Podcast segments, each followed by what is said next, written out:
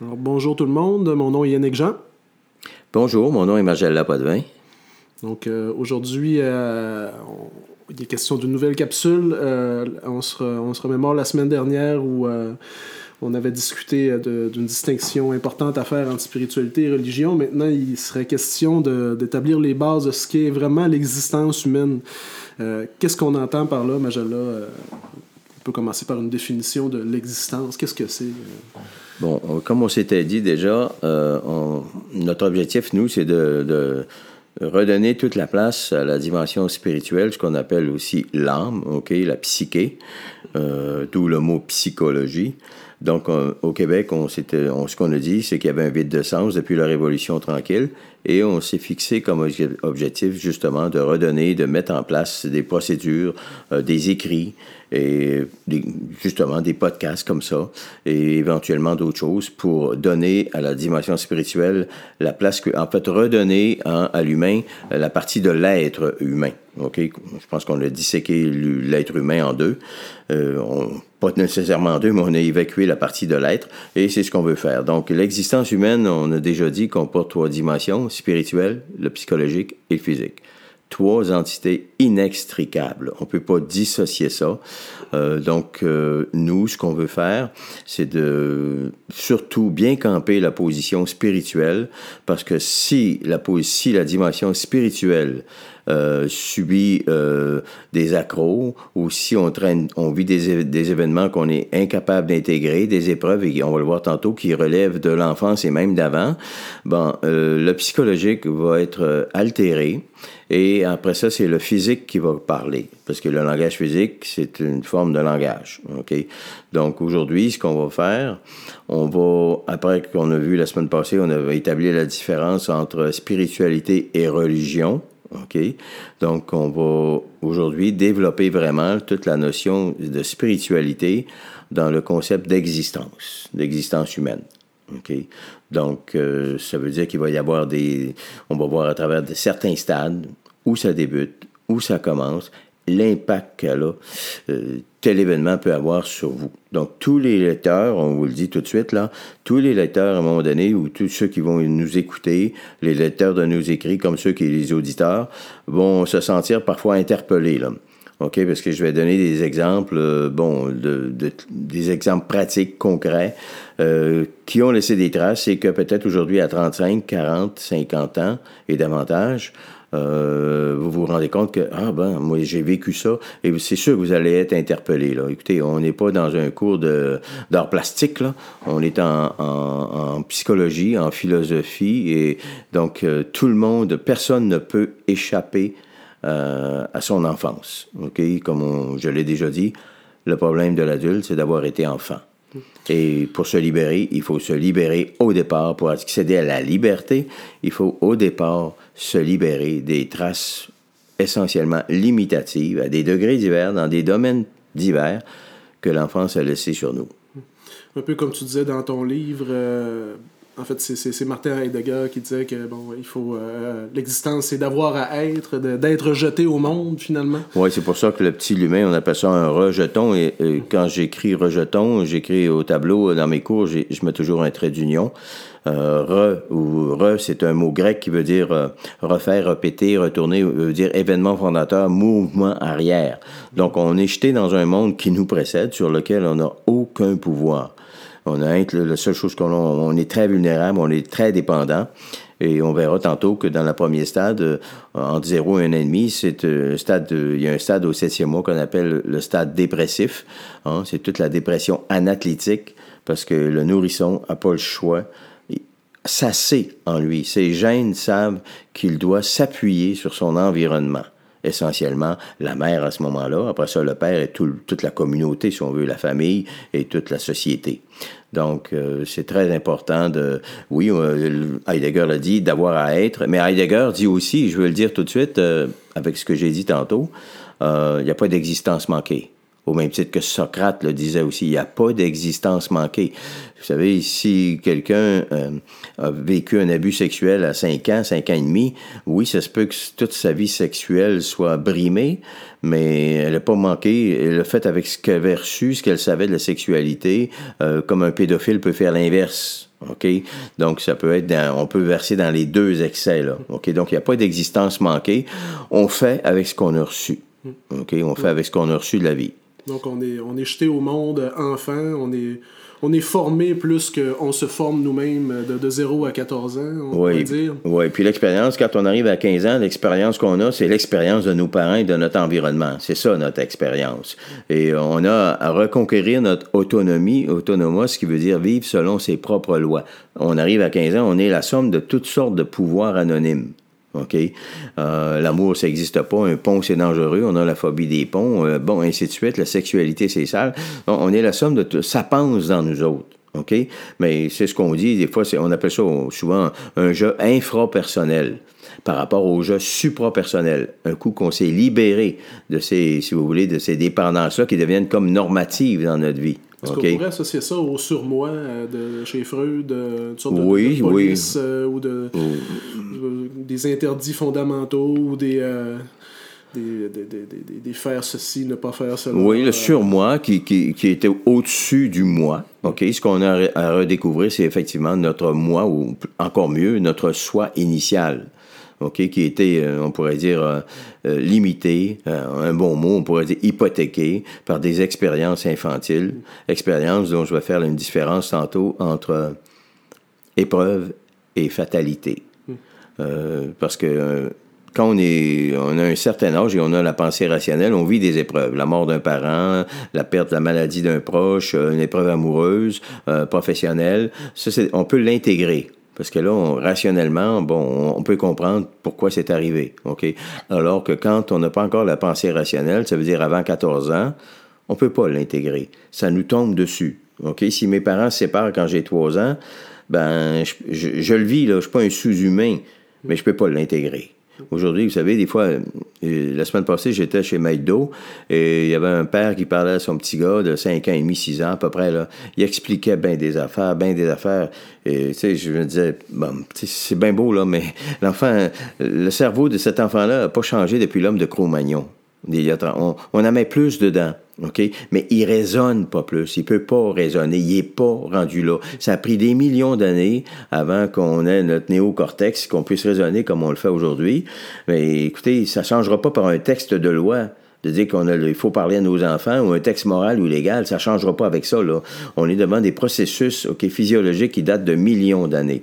Donc, euh, on, va, on va voir tantôt l'impact de ces événements-là et à travers l'âge de l'enfant. Plus on recule, plus on recule, plus l'enfant est fragile. Plus il est fragile, plus il est vulnérable. Plus il est vulnérable, plus ça va laisser des traces. Est-ce qu'on pourrait utiliser une analogie, euh, l'analogie suivante, euh, exemple, euh, un enfant qui, qui a un tatouage à la naissance, euh, qui pourrait être euh, la- l'analogie à un événement traumatique. euh, cet événement-là ben, va, va prendre de l'ampleur à mesure que l'enfant va grandir, ou il va prendre de l'importance à mesure que l'enfant va grandir.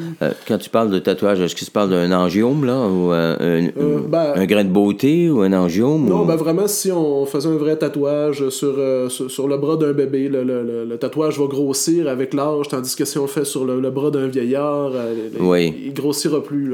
C'est comme si on faisait une, marque traumatique sur un enfant, euh, pas la même influence que sur celle d'un vieillard. là. Oui, absolument, absolument, absolument. Parce que plus on recule, plus l'enfant est fragile, plus il est vulnérable. Plus, euh, écoutez, si vous laissez votre bébé, euh, je pense que toi-même, tu as des enfants, un bébé euh, 24 heures, un bébé de, de- de quelques jours, une une semaine dans, un- dans son bébé seat pendant 24 heures, c'est sûr que vous allez le retrouver mort le lendemain. Là. OK? Il n'y a pas le choix de s'appuyer, de compter sur. Il faut le faire boire, il faut penser pour lui, il faut monter le thermostat, il faut le baisser. Il faut tout faire pour lui. Hein? Souvent, à chaque été, on entend bon, des choses horribles. Un enfant qui a été oublié dans une auto deux heures, ils l'ont trouvé mort. Ben, il faut penser pour l'enfant, il faut tout faire pour lui. OK? Il faut tout faire pour lui. Et le, le gros danger, c'est que Bon, quand on est, on est dans, dans, dans le sein maternel, il y a un cordon qui nous relie à la mère. On est en symbiose, OK? Et dans la symbiose, on ne fait qu'un. On ne fait qu'un. Et euh, si euh, on coupe le cordon à la naissance, les gens pensent que tout est coupé. Mais non. Écoutez, quelqu'un qui. C'est pas parce qu'on a 50 ans. Euh, quand vous avez deux mois, le cordon, on va dire, mettons a deux mois, il y a deux pieds. OK? Ça veut dire que si la mère vit une séparation avec son mari, ça va vous affecter. OK? Vous êtes en, lien encore, très dépendant de votre mère. Là. À 7 ans, à 8 ans, mais c'est pas parce qu'on a 50 ans que toutes ces choses-là qu'on a vécues, ils, sont plus là, là. La corde est un plus longue, là. À 50 ans, mettons que la corde a 500 pieds. Mais une corde de 500 pieds ou de 50 pieds, là, étendez une corde de main dehors de nylon de 50 pieds, mettez-vous à 25 pieds seulement du point d'attache, votre corde va traîner à terre. OK? Euh, est lousse, comme on dit. Mais c'est pas parce qu'elle est lousse que vous pouvez promener un peu alentour que vous êtes plus attaché. Vous êtes encore attaché, OK? Mais vous avez plus l'impression d'être attaché. Mais vous l'êtes encore. Et ça, ça joue dans vos comportements actuels, même à 40, 50, 60, 75 ans. J'ai eu, euh, le plus vieux que j'ai eu, j'ai eu une dame de 76 ans en thérapie, OK? Et qui était encore attachée qui voulait se détacher avant de mourir. OK? De régler des choses qui n'ont jamais été réglées. Donc, euh, oui, ça, perdure euh, et ça s'amplifie. Le tatouage, l'exemple est bon parce que le tatouage est tout petit. Hein, si on prend euh, le poignet d'un enfant puis on fait dessiner ou sur une épaule un cœur ou n'importe quoi, bon, c'est sûr qu'il va changer de forme, mais il va s'amplifier. Et c'est ça, les problèmes qui sont pas intégrés, qui sont pas réglés entre 0 et 12 ans et 14 ans, on va développer des stratégies, des mécanismes de défense pour survivre à ça. Parce qu'il y a déjà il y a quelque chose qui nous a limité dans notre ouverture sur le monde, dans notre disposition à prendre notre place librement, totalement. Donc là, on va développer des mécanismes, mais les mécanismes, attention, les, fuites, les compensations, les sublimations, les mécanismes pour survivre, euh, comme on dit, c'est comme euh, lécher du miel sur le fil d'un rasoir, là, OK? Parce qu'un jour, les fuites, les compensations, sont, c'est toujours illusoire et temporaire. Un jour, ils vont être sans excès, ou sans effet. Ou sans effet, effectivement. Donc là, c'est dangereux. Là, c'est comme si on tombait des nuées, là, et là, ça, c'est très éprouvant, c'est très dangereux. Euh, on se coupe d'une familiarité, d'un connu, et on sait que c'est l'inconnu qui nous fait peur. Et écoutez, il y a encore, au Québec, il y a trois suicides par jour après des épreuves, des drames. On comprend pas, on dit, ouais, mais quand ça n'a pas de bon sens. Mais voyez-vous, c'est parce qu'il y a eu des drames, probablement, des épreuves, des fatalités qui se sont passées, qui étaient là, latentes, depuis très longtemps. Et là, on arrive, on a, on a sublimé ça de toutes sortes de façons, euh, par des fuites, des compensations, mais là, à un moment donné, le mot le dit en anglais, addiction. OK, ça en prend toujours plus, mais là, c'est comme si on avait plus accès tout d'un coup all of, all of a sudden, in punto. En espagnol, on dit, on n'a plus accès à tout ça. Et là, écoutez, on devient comme un mort vivant.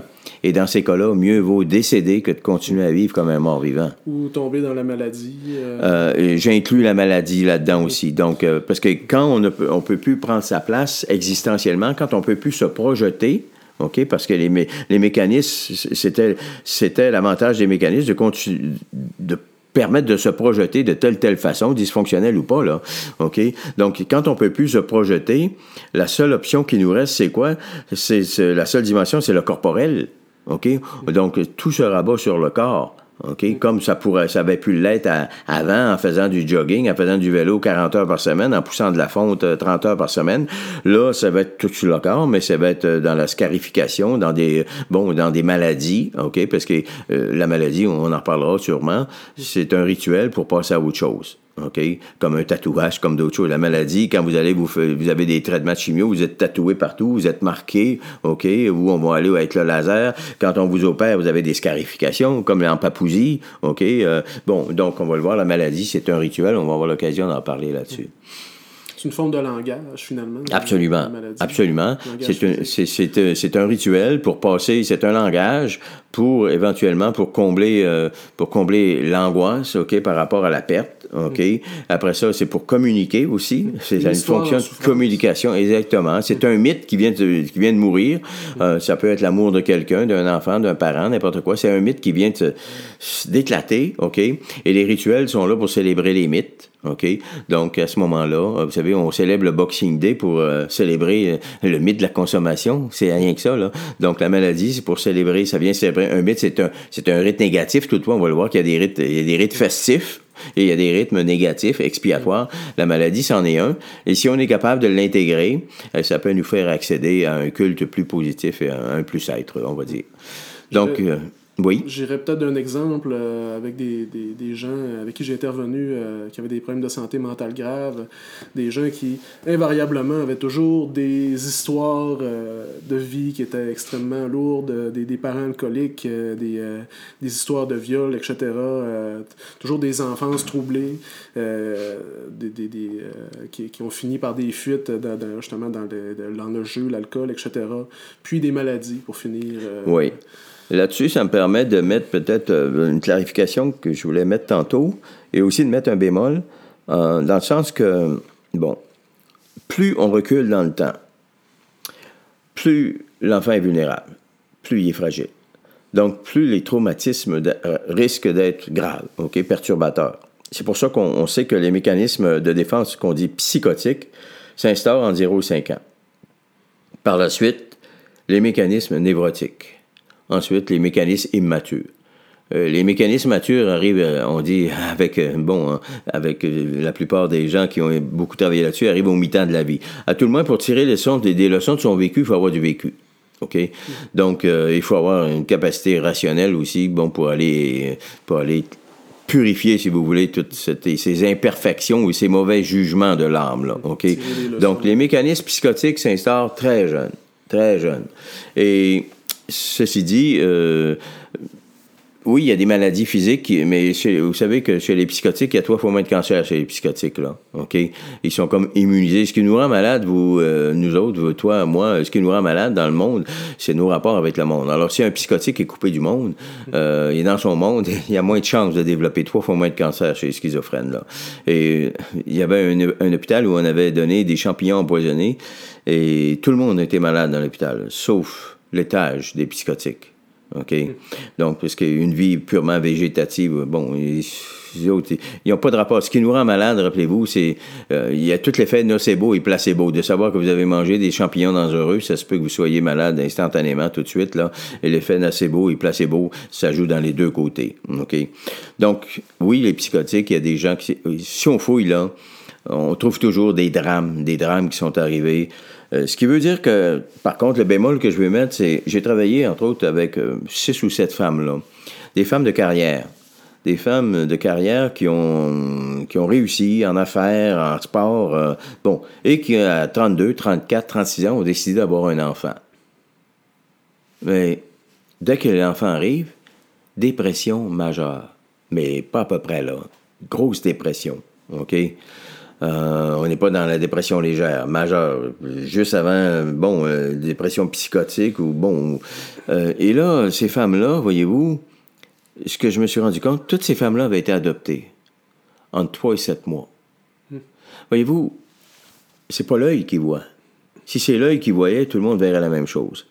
C'est l'âme. On voit avec notre histoire intérieure, avec notre passé, avec notre âme. Donc, quand l'enfant arrive, ces gens-là, ils voient avec, avec leur âme. Donc, ça les ramène à leur propre enfance. Qui dit adoption dit abandon. Et pour ces femmes-là, cet abandon-là, cette adoption n'avait pas été intégrée. Ça veut dire qu'il y a bien des femmes qui ont été euh, adoptées, qui ont eu des enfants, qui ça a très bien réussi, qui n'ont pas fait de dépression, qui n'ont pas postpartum, et tout a très bien été parce qu'il y a eu comme une intégration qui s'est faite. Mais or, ces femmes-là, on l'a vu, euh, soit que les parents, ils l'ont envoyé sous le tort, il y a eu de la révolte, ils l'ont jamais... En tout cas, il y a quelque chose qui a fait qu'ils n'ont jamais intégré ce deuil-là totalement, qui s'est passé à trois mois.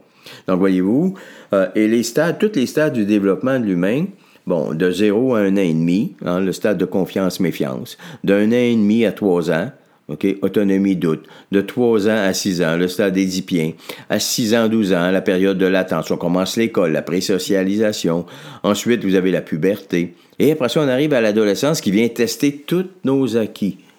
Et là, on s'en va vers le monde, on peut se reproduire. Donc, voyez-vous, Dépendamment des états, des choses qu'on a vécues, ça laisse des stades. Et ces stades-là sont pas fermés par des cloisons hermétiques. Ce qu'on a vécu durant la grossesse, avant ce qu'on a vécu en 0 et un an et demi, entre un an et demi, et là, on le traîne tout le temps s'il n'a pas été intégré. Mais on peut pas l'intégrer avant, avant 14-15 ans. Et c'est pas parce qu'on a la pensée rationnelle, c'est pas parce qu'on a la pensée rationnelle à 14 ans, 15 ans, que... non, non, parce qu'à 14-15 ans, on arrive, on, on a une vision du monde, on a un sentiment de toute puissance, de vérité absolue, ben ça nous prend ça si on veut prendre notre place dans le monde, OK? Et là, euh, moi je dis, habituellement je dis, saint ou malsain, foqué ou pas foqué, on a notre vision du monde, notre vision de l'amour, notre vision de, la sexualité, notre vision de, de ci, de ça, nos peurs, nos craintes, nos angoisses, et là on va aborder la réalité avec ça sûr de faire des choix éclairés, mais souvent, c'est des choix qui sont marqués par la contrainte et l'ignorance de la période de l'enfance. Et là, on s'en va avec ça, et souvent, on va traîner ça, on va traîner ça, et ça va ressortir plus tard. Et là, quand nos mécanismes, comme je disais tantôt, c'est ça le danger. OK? On est toujours attaché par ça. On est toujours attaché. Les stades fonctionnent non pas hermétiquement, ils sont interdépendants, interreliés, et ça peut sortir par... Bon, supposons qu'on nos stades, tout le développement, à 15 ans, on a la pensée rationnelle, on a passé à travers tous les stades. Là, il y a, il y a une autre période de l'existence que j'appelle, moi, c'est pas nécessairement des stades, mais des étapes de l'existence. Euh, la première étape, c'est la graduation. Après ça, euh, l'achat d'une maison. Après ça, euh, le mariage ou l'union libre. Après ça, le premier enfant. la trentaine, la quarantaine, qui sont des étapes importantes. La mort des grands-parents, la mort des parents, le départ des enfants de la maison, les petits-enfants, la retraite, la ménopause. Après ça, la mort du conjoint, notre propre mort. Certains de ces de ces étapes-là de l'existence peuvent être la ressurgence de quelque chose qui était là, latent depuis très, très longtemps. Quelque chose qui a bloqué euh, dans le développement. Exactement. Il y a eu. Parce que, en fait, c'est un bon mot, là, parce que ça nous permet ici de bien camper une position. Le développement normal de l'humain, le développement normal, c'est la névrose. OK? C'est la névrose. Névrose veut dire constriction. Constriction, ça veut dire qu'il y a comme l'ouverture, mon ouverture sur le monde, euh, l'ouverture que j'appelle moi avec un P majuscule, une présence, être, mais les jeunes diraient aujourd'hui être méga full présent. OK? Donc, si l'ouverture est présente, c'est l'ouverture totale, libre, pleine, vive la plénitude avec la multitude, comme on dit en théologie. Donc, à ce moment-là, c'est la quatrième dimension de Krishnamurti, d'Heidegger, c'est le noumen de, de, la Bhagavad Gita, c'est tout, c'est tout ça, là, OK? C'est l'espace-temps, OK? Donc, si on est capable d'accéder à ça, ben, ça se fait pas en partant. On l'a dit tantôt, on est, on est jeté dans un monde, on va toujours souffrir de, il va y avoir certaines séquelles qui opèrent une construction, c'est ce qu'on appelle la névrose. La névrose, c'est le développement normal de l'être humain. Ce n'est que plus tard, plus tard, quand arrivent certains événements, quand on parlera de l'épreuve, que on peut aller résorber, résorber, et on va, le, voir, ça, ça commence quand même certaines choses, une certaine humilité. Young appelait ça la modestie. Et si on rencontre la bonne personne sur notre chemin, OK, là, à ce moment-là, on peut peut-être aller intégrer en faisant un retour sur soi. Moi, ce que je fais essentiellement en thérapie, euh, ma thérapie est, fondamentalement pédagogique. La première partie, la personne m'enseigne sa vie. Chacun en lui les clés de sa guérison, de son mieux-être, quel que soit le problème psychique ou physique. Il n'y a pas deux âmes identiques. Il n'y a pas deux âmes. Toi, tu as des frères, tu as des sœurs. Euh, il n'y a pas un de pareil. Il n'y a pas deux âmes identiques. On dirait que Clavel disait, on dirait que le créateur a fait un moule, il t'a fait, après ça, il a jeté le moule. Il fait ma bois de vin, après ça, il jette le moule. Il n'y a, pas deux, il a pas deux armes identiques. Donc, il n'y a pas deux problématiques identiques. Chacun en lui les clés de son mieux-être, de sa guérison, qui l'a emmené à tel problème psychique ou physique, que ce soit un psoriasis ou un cancer, ou une dépression ou une dépendance à l'alcool ou à la drogue. Donc, moi, ma première partie dans ma thérapie, la personne m'enseigne sa vie. Ce faisant, écoutez, elle me rend un moyen service, là, est en train de me livrer les clés de sa guérison.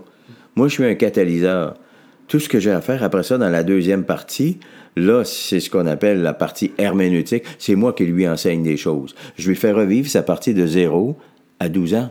Parce que là, la personne a l'appareil mental, elle peut. Je n'ai pas à faire ni un déficient ni un psychotique, qui sont deux autres, problèmes, euh, ou un problème de déficience intellectuelle. C'est deux autres problématiques là, complètement différentes.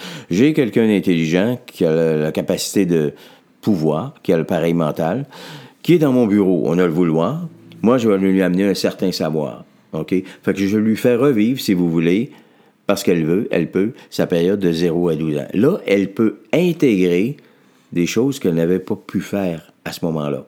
et qu'elle a traîné comme des boulets, comme la corde qui, qui l'attache encore. On va couper des cordes, si vous voulez, hein? on va, pour que la personne prenne, et c'est ça que le mot veut dire, analyse existentielle, c'est ce que je fais. Analéien en grec veut dire couper un bateau de ses amarres pour qu'il prenne une autre direction. Fait que voyez-vous, à 15 ans, on prend des directions, on pense qu'on gère notre vie, qu'on fait des choix libres et éclairés. Absolument pas. Nos choix sont marqués par la contrainte et l'ignorance. Un choix éclairé, un choix libre où il y a une délibération et qui va être plus vertueux que n'importe quoi. Bon, c'est quand quelqu'un a fait un cheminement et qui est allé, si vous voulez, peaufiner OK, l'âme qui s'est formée de façon physique au départ, on 0 et 12 ans, euh, l'appareil mental qui n'est pas une dimension de l'existence, OK, c'est vraiment physiologique, va permettre, OK, un retour sur soi, d'aller jouer avec toutes ces notions-là, toutes ces essences-là. On est dans le virtuel, là, OK? Euh, euh, la pensée rationnelle va permettre d'aller peaufiner, raffiner, corriger des jugements, des erreurs de jugement. Et là, après ça, on va pouvoir accéder à une capacité, à un choix éclairé, un choix, euh, si vous voulez, une volonté délibérative. Et pour choisir, pour avoir, pour faire une délibération, tout le moins, ça prend deux options. Donc, on offre au patient la possibilité de voir autre chose que ses parents lui ont dit si sa mère lui a enseigné que le tonnerre, c'était dangereux parce qu'elle, à 5 ans, elle a vu le tonnerre tomber sur la grange et que sa petite sœur de 8 ans est morte brûlée, ben toi, tu t'en vas dans la vie avec ça, le tonnerre, c'était peurant.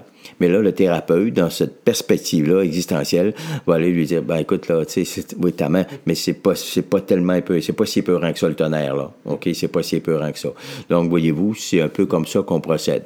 Mais c'est sûr que plus les mécanismes sont lointains, plus, plus le travail est, est, d'arrache-pied ardu, là, effectivement, parce que c'est plus ancré profond. Là. Dans le fond, c'est pour la personne d'arriver à prendre distance par rapport à son histoire de vie, euh, être capable de voir ça d'un autre œil différemment, euh, trouver des morceaux d'une mémoire euh, perdue. Oui, ben, souvent les gens ils disent Ouais, mais monsieur Potvin, moi je me rappelle pas de mon passé, je me rappelle pas de ça, moi là. là. Non, moi, ce qui m'importe, c'est le, le factuel. OK? Je n'ai pas besoin de savoir comment. Moi, ce que, si tu me dis qu'à deux mois, là, OK, on est dans le stade de 0 à 1 an et demi, le stade de confiance-méfiance. Stade où l'enfant est dans une période de réceptivité totale, période d'égocentrisme total. Un enfant, c'est un gros nombril. Donc, il n'y a pas le choix de s'appuyer sur l'environnement. Donc, l'environnement est là pour, combler cette insécurité et cette euh, angoisse maximale. On parle d'insécurité ontologique. Ontos, ce qui veut dire être, il y a un l'humain qui vit ça comme ça. OK? Les animaux, ils mettent bas, puis des fois, quelques heures après, la gazelle va suivre le troupeau. Bon, puis euh, bon. Mais nous, on est le mammifère le plus dépendant de tout ce qu'il y a sur la Terre. OK? Donc, Aujourd'hui, on dit les enfants tanguis s'en vont en moyenne à 29 ans. C'est pas pour te décourager, là. Et bien souvent, ils reviennent avec les petits même, OK? Donc, on est le mammifère le plus dépendant. Ça veut dire qu'entre 0 et un an et demi, stade de confiance-méfiance, euh, l'enfant, le nourrisson, on va l'appeler nourrisson à cette période-là, euh, va vivre l'angoisse au maximum et l'insécurité au maximum l'insécurité et l'angoisse. Pourquoi? Parce que ces gènes, euh, moi, mon, vous connaissez ma façon de penser, de voir euh, la mort et aussi la vie. Euh, en venant au monde, il y a deux cellules haploïdes de nos parents qui nous conçoivent.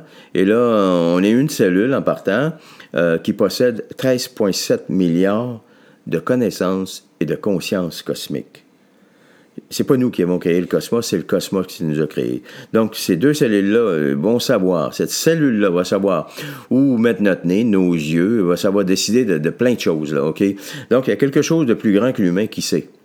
Donc, si, si l'enfant est carencé, et une carence, là, ça peut être, euh, une carence affective, ça peut être que, bon, comme tantôt l'exemple que je donnais, si à deux ans, euh, vous avez un petit frère qui a la leucémie, que vos parents vont à l'hôpital Sainte-Justine à toutes les fins de semaine pendant un an et demi, et il meurt à deux ans, votre petit frère, écoutez, vous étiez où, vous, là? Où, où étaient vos parents? Ils n'étaient pas là. Même si physiquement ils étaient là, une tante ou un oncle ou un grand-parent, vos parents étaient affectés et ils vont être endeuillés. OK? Ils vivent un drame. Mais vous, vous êtes en symbiose avec vos parents encore. C'est pas parce que le cordon est coupé que. Non, non. On est totalement dépendant, absolument dépendant. Donc, c'est dans nos gènes. OK? C'est dans nos gènes savent que, à quel point on est vulnérable, comme les lièvres savent qu'il faut devenir blanc au mois de décembre, novembre. Un lièvre qui dirait, ben moi je reste brun, là, il passera pas l'hiver. Ça marche pas comme ça. Automatiquement, à cause de la luminosité, la génétique le sait, les, les lièvres deviennent blancs. Donc, nous, on sait depuis 13,7 milliards d'années, nos gènes savent à quel point on est vulnérable. On n'a pas le choix de compter sur. Donc, si ça brosse le moindrement, ben, peut-être qu'on pourrait comprendre à partir de là. OK, j'ai jamais vu ça en psychologie. Ce serait intéressant qu'ils se basent sur la philosophie, des fois. Euh, le syndrome de mort subite du nourrisson. On comprend pas. Nourrisson meurt. Mais peut-être que là, il, se rend compte qu'il peut pas compter sur. Il y a quelque chose qui se passe là, au plan spirituel, on va dire. OK? Donc, euh, on n'a pas le choix de compter sur eux. Et le rôle parental, à ce moment-là, c'est de combler l'insécurité et l'angoisse. Les parents vont... Et là, ici, on parle des parents. Il faut que ce soit bien clair. Les parents donnent toujours leur meilleur. Ils donnent en fonction... Des fois, ça peut être franchement pathétique, pour pas dire pathologique, mais ils donnent avec ce qu'ils ont reçu de la vie. OK? Donc, euh, si jamais c'était fait de donner du mal ou à ses enfants ou du mauvais ou du moins bon d'une façon volontaire, on serait devant un problème de santé mentale. OK, je pense, là. Bon. Donc, l'enfant va subir ça. Et comme on est dans le stade confiance-méfiance, c'est quelqu'un qui est déjà, qui va rester sur ses gardes, qui va se méfier. Il est comme déjà, il écope déjà d'une situation qu'il n'a pas voulu, que les parents n'ont pas nécessairement voulu non plus. OK? Et là, ça va laisser des traces. Donc, un enfant qui vit ça, dans une étape où tout lui est révolu, OK? Euh, ben là, il va sentir, vivre un sentiment de rejet, d'abandon, d'humiliation, OK? Et c'est quelqu'un qui va se sous-évaluer, se sous-estimer, qui va facilement adhérer aux valeurs des autres. Et, on va le voir dans l'autre stade, quand on va en parler. Ça, là, comme ce stade-là n'est pas intégré totalement, adéquatement, OK, ben là, ça va laisser des traces qu'on va transposer dans l'autre stade, dans l'autre stade, dans l'autre stade, dans l'autre stade, et qui peuvent sortir au moment, bon, ça peut sortir à la quarantaine, ça peut, ça peut sortir au moment du départ des enfants de la maison, le syndrome du nid vide, ça peut sortir à la ménopause, ça peut sortir, bon, euh, dans tout, tout, tout temps de la vie. OK? Donc, cette période, le premier stade, stade confiance méfiante, période de réceptivité, période d'égocentrisme. Et on sait que, bon, en psychoneuroimmunologie, beaucoup de recherches ont été faites. Là. Euh, déjà, ça a un impact sur les maladies éventuelles à venir, on verra, euh, sur le cancer, entre autres. Des gens qui vont être inhibés, qui diront pas leurs émotions, leurs impressions, pour, comme pour euh, aller chercher cette relation-là qu'ils n'ont jamais eue, OK, de façon pleine et entière. Mais ah, peut-être qu'on pourrait en profiter aussi là, pour glisser un autre mot sur euh, le stade qui précède la grossesse, neuf mois. Euh, voyez-vous, déjà, euh, à neuf mois, quand on est conçu, après les premières heures, bon, la mère nous porte. On appelle ça, on dit que la relation, elle est fusionnelle, symbiotique. Niveau de dépendance, moi je dis absolu quand le cordon est coupé, le nourrisson, la dépendance, je dis totale. Si votre mère prenait de la coke pendant que vous été enceinte de vous, le cordon coupé, au moins, la coke ne euh, fait plus l'effet qu'elle faisait. Mais quand elle est enceinte de vous, bon. Donc, dépendance absolue, relation fusionnelle. Relation fusionnelle, ça veut dire que dans une relation fusionnelle, euh, on perd notre altérité. L'enfant et le fœtus ne font qu'un. Si votre mère mange du fromage en crotte, vous mangez du fromage en crotte. Si elle est enragée, parce que votre père est arrivé, il a bu la moitié de la paye, ou il y a eu une avancée extra-conjugale, puis là, c'est les menaces de divorce, ou si sa mère est en train de mourir d'un cancer, ou si son père est mort d'un accident d'auto, ou il y a un autre de ses enfants qui a tel, tel problème. Écoutez, vous le vivez, ça. Votre mère est enceinte de vous. Donc, au plan psychique, toutes les émotions qu'elle vit, vous les vivez. Au plan spirituel, la signification de ces événements-là. Donc, on est totalement, total, absolument, OK, fragile, si on peut dire. Et à six mois, déjà, le fœtus peut reconnaître la mère auditivement. Donc, si votre mère pleure tout le temps, si elle est toujours enragée, si elle crie tout le temps, euh, déjà, vous reconnaissez sa mère, là, OK? À neuf mois, vous la reconnaissez olfactivement. Donc, les deux premiers repères qu'on a quand on coupe le cordon pour au monde, c'est auditif et olfactif. Donc, vous comprenez que si vous, vous, comme bébé ou un auditeur qui nous écoute, a été placé deux mois dans un incubateur, euh, ben là, c'est quoi qui se passe, M. Podvin? Ben là, il y a quelque chose d'important qui vient de se passer, là. Il y a quelque chose d'important. Si vous avez été adopté en coupant le cordon, vous n'avez plus de repères. Vous n'avez plus de repères. OK? Et je sais pas si vous avez déjà passé, vous êtes déjà perdu une journée en forêt, sans fusil, sans radio, sans chien, sans rien. Euh, c'est impressionnant. OK? Chez les Amérindiens, on appelle ça la quête de vision. Moi, je l'ai déjà fait. C'est impressionnant. On n'a plus de repères. OK? On n'a vraiment plus de repères. Donc, premier stade. Et si on recule un peu, encore un peu plus loin, ce que j'appelle, euh, bon, moi, le prémonde, on pourrait appeler ça le transgénérationnel. Ça veut dire que transgénérationnel, c'est avant même votre conception. Tout ce qui s'est passé avant, ça laissait des traces. Si, trois mois avant que votre mère parte enceinte de vous, euh, sa mère ou son père est décédé, ou une de ses sœurs, deux de ses sœurs sont mortes dans un accident d'auto. Euh, dans quel état elle est euh, durant sa grossesse, là? OK? Donc, ça, ça joue. Vous savez, euh, en tibétain, on parle de karma, là. Tu sais, le karma, c'est, c'est pas rien qu'individuel, c'est mondial aussi, là, OK? Euh, donc, les enfants, que si euh, quelqu'un qui est enceinte d'un enfant, aujourd'hui, déjà, euh, on pourrait dire que le 11 septembre 2001, New York, comme karma, OK, si vous voulez, mondial, ça joue. Parce que cet enfant-là, dès qu'il va prendre l'avion, hein, même ça joue sur nous autres, là. On prend l'avion, faut enlever nos souliers, faut enlever nos ceintures, c'est rendu, là, que bon, il y a des places où il faut des habits à nu, quasiment. Donc, le karma, ça joue à tout niveau. Donc, tout ce qui nous a précédé est là, OK, est là. Et euh, en naissant, déjà, il y a déjà des choses qui se jouent. Donc, c'est toute la dimension historique, culturelle, qui, qui s'ajoute un peu à notre euh, à la structure de notre personnalité. Tout ça, ça, ajoute, ça joue déjà en partant. Donc, euh, on, peut, on peut parler de- du stade transgénérationnel, du prémonde, du stade euh, de, de la grossesse, la grossesse. 0-9 mois, ensuite du stade de 0-18 mois, puis Oui. de- des autres stades qui succèdent. Donc, à, à chaque fois qu'arrivent des événements dans chacun de ces stades-là, on pourrait dire que ça pourrait venir jouer sur la santé mentale, la santé spirituelle de l'individu. Santé physique également, Santé parce que les trois sont indissociables, inextricables. Donc, est-ce qu'on pourrait euh, finalement associer la spiritualité à tout ce qui, euh, ce qui est de l'historique euh, chez, l'être humain? là? Tant notre histoire personnelle qui, qui nous Oui. influence que l'histoire de nos parents, nos grands-parents. Oui, euh, oui, absolument. oui. Absolument. absolument. C'est tout, c'est, tout ça. C'est toute l'histoire. bon, Ben il parle de histoire de vie intérieure.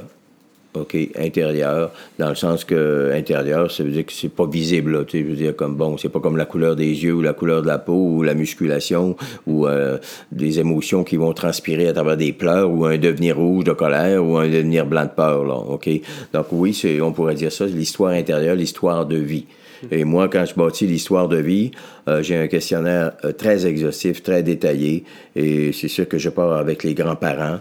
Mais euh, si on pouvait, mais euh, déjà, déjà c'est beaucoup là, ok, de savoir euh, avec les grands-parents, après ça les parents, la fratrie, les frères et sœurs, tout l'enfance est passé et jusqu'à la période, si quelqu'un vient voir à 45 ans, jusqu'à 45 ans. C'est donc dire que tout ce qu'on vit, tout ce qui entoure notre grossesse, euh, euh, et même vous avez, aujourd'hui, euh, beaucoup d'études ont été faites. La, la façon dont l'enfant vient au monde, est-ce que vous êtes né par césarienne? Euh, ou naturelle? Déjà, écoutez, il y a une grosse différence là. Si vous êtes né naturel, euh, on sait que quand la mère accouche, elle produit ce qu'on appelle un opiacé, une drogue endogène euh, qu'on appelle le DMT. Ok, je vous dis, je vous fais un résumé du nom qui est long à peu près euh, 12 pouces de long. Donc le DMT, c'est un opiacé endogène, ok, psychédélique, et qui se transmet aux nourrissons. Parce que le passage accoucher, on sait que c'est, écoutez, euh, on est des hommes, on est trois hommes ici, là, mais euh, on sait qu'un accouchement, c'est, c'est quelque chose de, de, de, de majeur, là, OK, comme expérience physique, là. Donc, euh, pour atténuer les douleurs et pour que ça se fasse d'une façon naturelle, OK, donc cet opiacé-là se transmet à l'enfant. Donc, si vous venez au monde par césarienne, ça se fait pas. OK? Et là, on a dénoté beaucoup de, beaucoup de troubles, OK, chez les enfants qui sont nés par césarienne. OK? Ça va de le... Il y a toutes sortes de troubles. OK? Et aussi, il y a l'allaitement. OK? Bon, l'allaitement, euh, écoutez, euh, normalement, c'est un minimum qu'on disait de six mois parce qu'on on sait que l'enfant reconnaît le visage de la mère au septième mois, dans ce stade-là. Donc, septième mois, euh, c'est toute la... Bon, la notion d'objectivité, voyons, je suis pas capable de dire le mot, objectival, OK? Donc, l'enfant commence à faire une distinction entre la mère et ce qui est la mère et ce qui n'est pas la mère. Là. Il reconnaît le visage au septième mois. Donc, c'est pour ça qu'on l'allaitement, ça avait un effet aussi de, bon, de protection, hein, pour pas partir enceinte, là, OK? Donc, est-ce que vous avez été allaité ou pas? Ça change. Est-ce que vous avez subi une péridurale ou pas? Ça change aussi des choses. Donc, toute la façon dont l'enfant va naître. Est-ce que vous êtes né au monde avec des forceps? OK? Est-ce que vous êtes un siège? Est-ce que vous étiez coordonné? Bon, euh, tout ça, ça en dit beaucoup, là. OK? Avec ça, déjà, la façon dont on va naître euh, et tout ce qui entoure la naissance. Tout. Parce qu'on sait que oui, allez-y. Oui, ouais, ben je disais peut-être pour ceux qui nous écoutent, euh, la prescription que, que, vous donneriez, ce serait peut-être de, de, demander à leurs parents comment ce serait, ce serait passé. Oui, ben, c'est assez intéressant. En thérapie, quand je demande ça aux gens, euh, bon, est-ce que qu'est-ce que vous avez, quand vous avez rendu à votre grossesse, qu'est-ce que vous savez de votre grossesse? Est-ce que vos parents savaient le sexe ou n'importe quoi? Bon, euh, vous êtes né comment? Ah, ben, je sais rien de ça. Les gens, ils savent rien de ça. Ouais, mais euh, vous avez des enfants? Ben oui. Euh, votre garçon, il, comment c'était? Ben, j'étais là, il est né comme ça. Et là, ils sont tout fiers de me raconter leur expérience par rapport à leur fille ou leur fils qu'ils ont eu, mais d'eux, ils savent rien. OK? C'est quand même étonnant, là. OK? Il y a comme une rupture dans l'histoire qui se fait, là. Euh, donc, et vous savez, chez les Africains, le nom qu'on donne à l'enfant, il y a quatre noms. Un nom par rapport aux ancêtres. OK? Voyez-vous, toute l'histoire. Un nom par rapport à la grossesse physique. OK? À la, grossesse comme telle. Un nom par rapport à l'accouchement et un nom par rapport à l'apparence du bébé, son apparence physique. OK? Et moi, je vous dirais que, bon, mon nom, euh, ceux qui ont lu mon livre, là, euh, savent pourquoi je m'appelle Magella. OK? Donc, euh, tout ça par rapport à la grossesse, donc ça joue. Nous, dans notre culture, on a comme oublié ça, mais il y a des cultures où c'était c'est pris en très grande considération. Tout ce qui entoure cet aspect-là. Donc, on pourrait dire de cette façon-là que la, santé et la maladie, ça a une dimension culturelle aussi. Euh, oui, absolument. Absolument. Il y a, certaines maladies qu'on pourrait retrouver dans, dans une culture qu'on trouverait moins dans une autre. Oui. Absolument. Euh, ce que je voudrais rajouter dans ces deux stades-là, parce qu'on, comme aujourd'hui, on a amplement on a parlé du premier stade, là, le stade de confiance-méfiance, zéro et demi, c'est qu'au quatrième, cinquième mois, il y a un stade qu'on appelle, bon, le stade schizoparanoïde. Ben, vous comprenez qu'il y a deux grandes psychoses, hein, schizophrénie et paranoïa. Schizoparanoïde, ça veut dire que c'est la fin de ce qu'on dit de l'adualisme. A-dualisme. A, trait d'union. A, c'est un préfixe grec qui veut dire sans sans dualité. Ça veut dire que là, euh, voyez-vous, tantôt on a dit que durant la grossesse, l'enfant est neuf mois en symbiose avec la mère. La Donc, de la symbiose, finalement. Exactement. C'est comme si la symbiose est en train, il y a le moi et le non-moi. Là. Il y a, l'enfant est comme en train de sortir du chaos, du magma, là, si vous voulez. OK? Donc, période schizoparanoïde. Donc, vous comprenez que c'est une période de très grande fragilité, là. Donc, si on avait étudié des cas de schizophrénie et de paranoïa, moi, je suis sûr qu'on va trouver des traces, des choses qui se sont passées là. OK? J'ai travaillé avec une jeune fille, bon, qui avait, bon, euh, effectivement, un épisode psychotique très important, là. Euh, homosexualité, bon, des, gros problèmes, là, OK? Son père est mort dans un accident d'auto pendant que sa mère est enceinte. Écoutez, OK? Le père meurt d'un accident d'auto. Donc, voyez-vous, l'état de la mère, là, OK? Donc, et au septième mois, vous avez euh, le stade qu'on appelle dépressif. beaucoup d'auteurs ont travaillé là-dessus, donc Bolby, euh, bon, Ronald Ling, après ça, Mélanie Klein, entre autres, bon, euh, Anna Freud aussi, je pense. Donc, le, stade dépressif, là, bon, c'est ce que je vous disais tantôt, l'enfant commence à il perçoit le visage de la mère. Et là, il, a comme une distanciation, la mère disparaît, parce qu'avant, c'était le sein. Tu sais, bon, le bon sein, le mauvais sein. Et là, la, mère disparaît, elle revient. Donc, euh, tous les dangers à être adopté, à être placé. Si un enfant est malade trois semaines, OK, bon, euh, à l'hôpital, euh, c'est important, OK. Donc, voyez-vous, ce stade-là, là, c'est un stade là, vraiment majeur. Et c'est sûr que on, a vu les, dernières euh, études avec euh, surtout avec Boris Cyrulnik que bon euh, avec aujourd'hui la résonance magnétique et toutes les images qu'on peut faire, on est très évolué. On a suivi des enfants qui étaient placés dans des milieux là, ok, dans des milieux ce que je veux dire, c'est que ça, c'est pas nécessairement irréversible, OK? Ça dépend. C'est pas tellement ce que l'enfant va vivre, c'est le support, le, le, support social qu'il va avoir alentour. Tu sais, le père ou la mère peut avoir certaines déficiences, difficultés. Mais si vous avez dans votre parcours une tante, et je suis certain qu'il y a des auditeurs qui disent ici, qui vont écouter, ils vont dire ouais, Moi, ma tante Marie, là, ou mon oncle Robert, là, lui, si je l'avais pas eu, là, je serais fou, je pense. Et a sûr, des fois, il y a un grand-père, des fois, il y a des tantes, il y a des oncles, ou il y a un grand frère qui vont être tellement, tellement signifiants que ça va venir corriger, OK, les lacunes, bon, qui n'étaient pas volontaires, rappelons-nous, là, OK? Donc, ça, c'est, il faut pas oublier ça, là? C'est, la question de la, résilience chez les enfants soldats de, de Cyrulnik. Euh, oh là là, résilience. Bon, euh, ce que je voulais dire par rapport à... Je, reviendrai avec résilience. Pour moi, résilience, c'est, comme la notion d'inconscient qui est galvaudée à toute sauce aujourd'hui, là. OK? Un, chroniqueur de hockey, il parle d'inconscient. Voyons, non, Le gars, il a manqué à rondelle, il parle d'inconscience.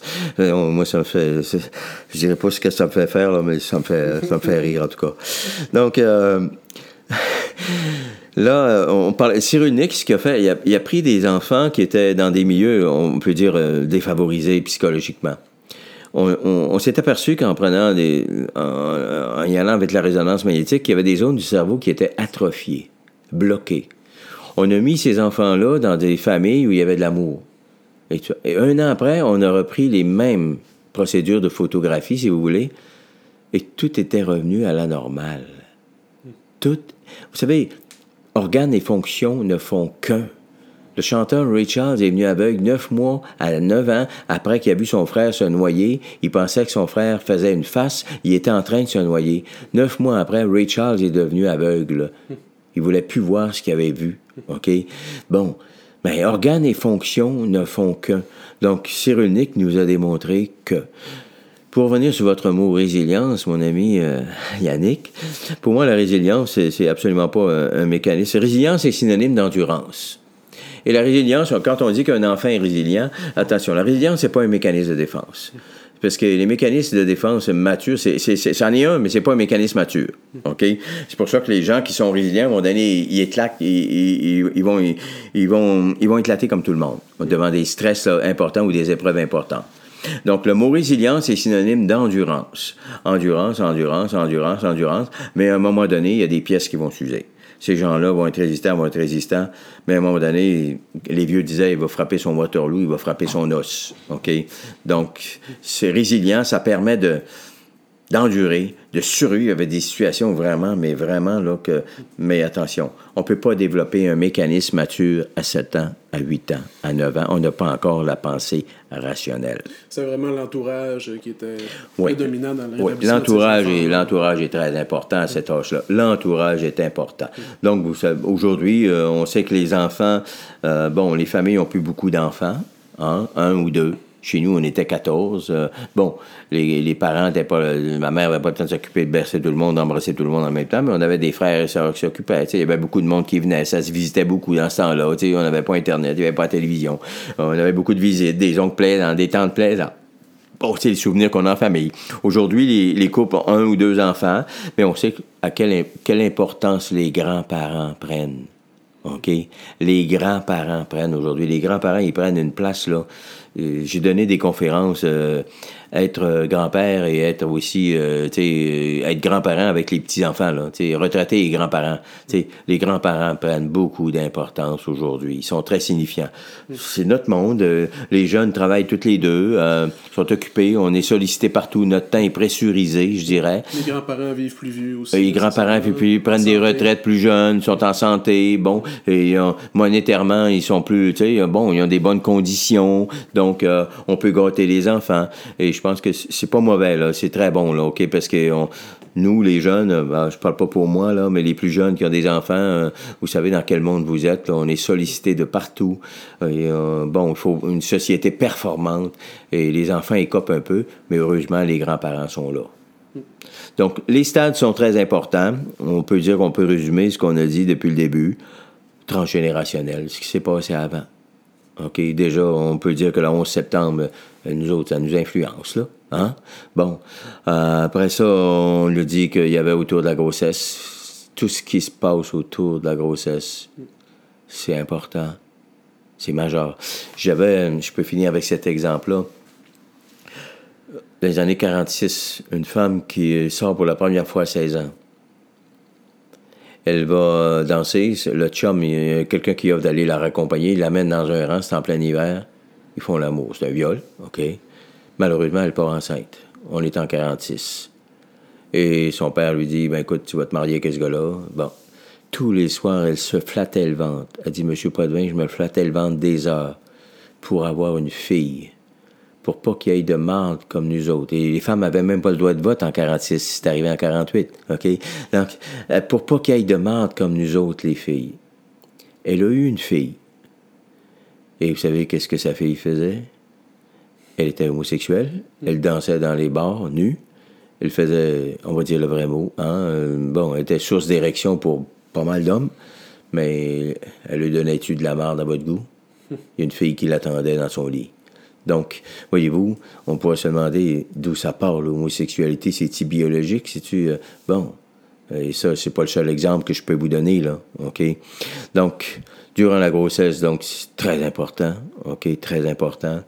Euh, ensuite, il y a la période, le premier stade qu'on a vu aujourd'hui, 0, 1 an et demi séparé en deux, si vous voulez, quatrième, cinquième mois, schizoparanoïde, septième mois, dépressif. Donc, tout ce qui va se jouer là, ça va laisser des traces. Et plus on recule, rappelons-nous, plus l'enfant est vulnérable. Donc, tout ce que vous avez vécu là, et ceux qui écoutent, là, dites-vous une chose, là, euh, oubliez pas, les parents donnent leur meilleur. Et souvent, c'est des fatalités qui nous tombent dessus. Tu sais, j'ai travaillé avec quelqu'un, bon, en 1957, Bon, son père fait une dépression, c'est la grève à l'Alcan. Il n'y a plus d'argent qui rentre. Lui, plus d'argent, il perd l'amour de ses enfants. C'est comme ça qu'il se réalisait, ce monsieur-là. Il est hospitalisé à Roland-Saucier. Mais la mère est comment, là? Il n'y a plus d'argent qui rentre. Le mari est hospitalisé à Roland-Saucier. Cette femme-là, cet enfant-là vient de naître au monde. Bon, ça laisse... La grève en 1957 à l'Alcan. Quand on voit ça à la télévision, on voit Trudeau dans ce temps-là, avant, avec les trois colombes qu'on appelait les syndicalistes, là. mais cette fille-là, pour elle, c'est un drame. Mm. OK? Donc, tout ce qu'on vit, on peut dire, bon, ça n'a pas, bon, pas de rapport. Je ne me rappelle pas de ça, moi. Bon, oui, moi, je vous le dis, ce qui est important, c'est le factuel. Vous l'avez vécu. Vous n'êtes pas un sous-humain. Ça a laissé des traces. Et ça a laissé des traces. Ça a laissé des traces qui nous suivent. La corde peut avoir 75 pieds, 100 pieds, Hein? Ça n'a pas d'importance, on est encore attaché. Et ça, ça se découvre à travers des comportements actuels d'aujourd'hui. OK? Donc, zéro à un an et demi, confiance, méfiance, réceptivité totale, réceptivité totale. Et c'est ce qui va faire en sorte que quelqu'un va avoir de l'espoir dans la vie, va avoir de l'optimisme, va être fonceur, va être bon, dépendamment comment ça s'est résorbé à ce stade-là.